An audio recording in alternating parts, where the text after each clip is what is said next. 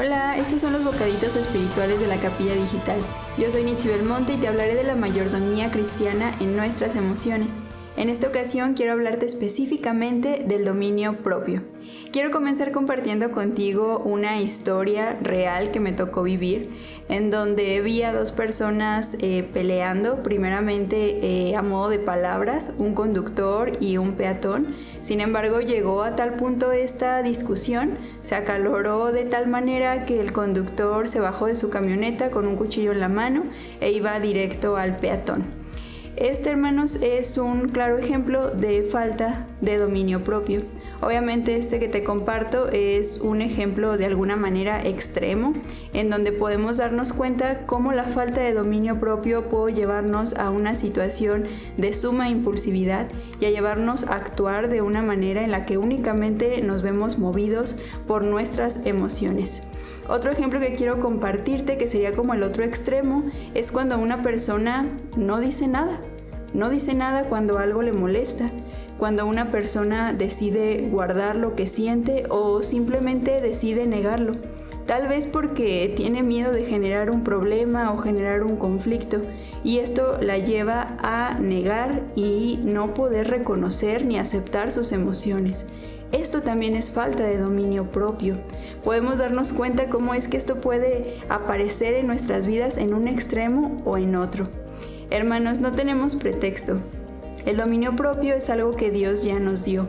Lo podemos ver en 2 de Timoteo 1.7 que dice así, porque no nos ha dado Dios espíritu de cobardía, sino de poder, de amor y de dominio propio.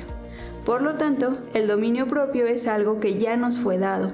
Entonces, porque algunas personas parecen carecer de él, porque no han sabido ejecutarlo, no han sabido ponerlo en práctica.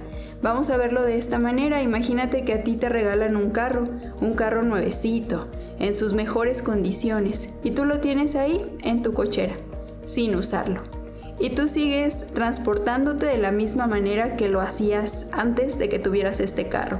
Tal vez caminando, tal vez en bicicleta, tal vez usando el transporte público, pero definitivamente el carro no lo has usado. Aunque lo tienes ahí y sería un medio perfecto para poder transportarte, no lo usas. Este es un ejemplo de algo que nos sucede con el dominio propio. El dominio propio Dios nos lo dio, es algo que nosotros ya tenemos. Sin embargo, una cosa es tenerlo y otra cosa es utilizarlo. Otra cosa es ponerlo en práctica, otra cosa es usarlo. Muchos de nosotros puede que lo tengamos como ese carro en este ejemplo que te acabo de compartir, ahí guardadito, nuevecito, sin utilizarlo. Pero eso no significa que no lo tengas. En Proverbios 16:32, la palabra nos dice, más vale ser paciente que valiente, más vale el dominio propio que conquistar ciudades. En otras versiones nos dice, más vale el dominio propio que dominar a los demás. ¿Cuántas veces, muchas veces preferimos encaminar ese dominio y querer tener control sobre otras personas cuando ni siquiera tenemos control sobre nosotros mismos, sobre nuestras emociones, sobre nuestros pensamientos, sobre nuestras palabras, sobre nuestras acciones.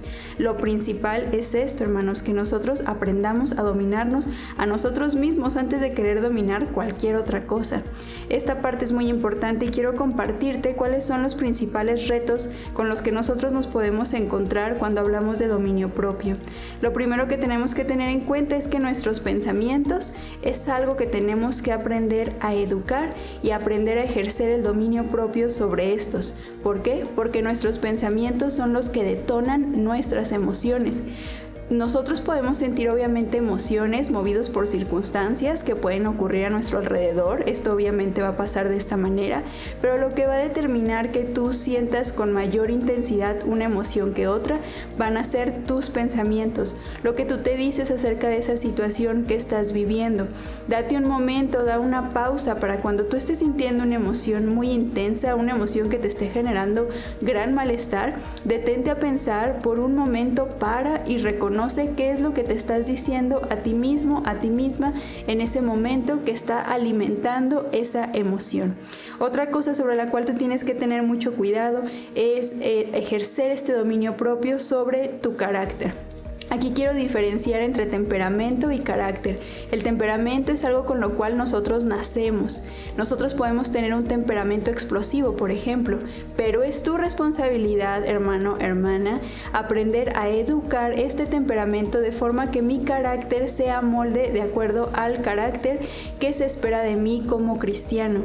Entonces es mi responsabilidad ejercer ese dominio propio que Dios ya me dio y educar mi carácter, moldearlo de manera que me permita eh, que esto sea de beneficio tanto para mi vida como para la vida de los demás. No se vale respaldarme en frases como es que yo soy así, pues es que así es mi familia, explosiva, gritona, ¿qué quieres que haga? Yo así voy a ser. No, es nuestra responsabilidad educar nuestro carácter. Y un tercer punto en donde tú tienes que ejercer el dominio propio es en tus palabras, en la forma en cómo tú te diriges a los demás. ¿Qué tan bien o qué tan mal dominas tu lengua? que esta sabemos que puede hacer daño muchas veces, entonces ojo y cuidado con esto. Hermanos, quiero terminar con Santiago 3.2 que nos dice, ¿quién entonces es una persona madura? Solo quien es capaz de dominar su lengua y de dominarse a sí mismo. Gracias, Dios les bendiga.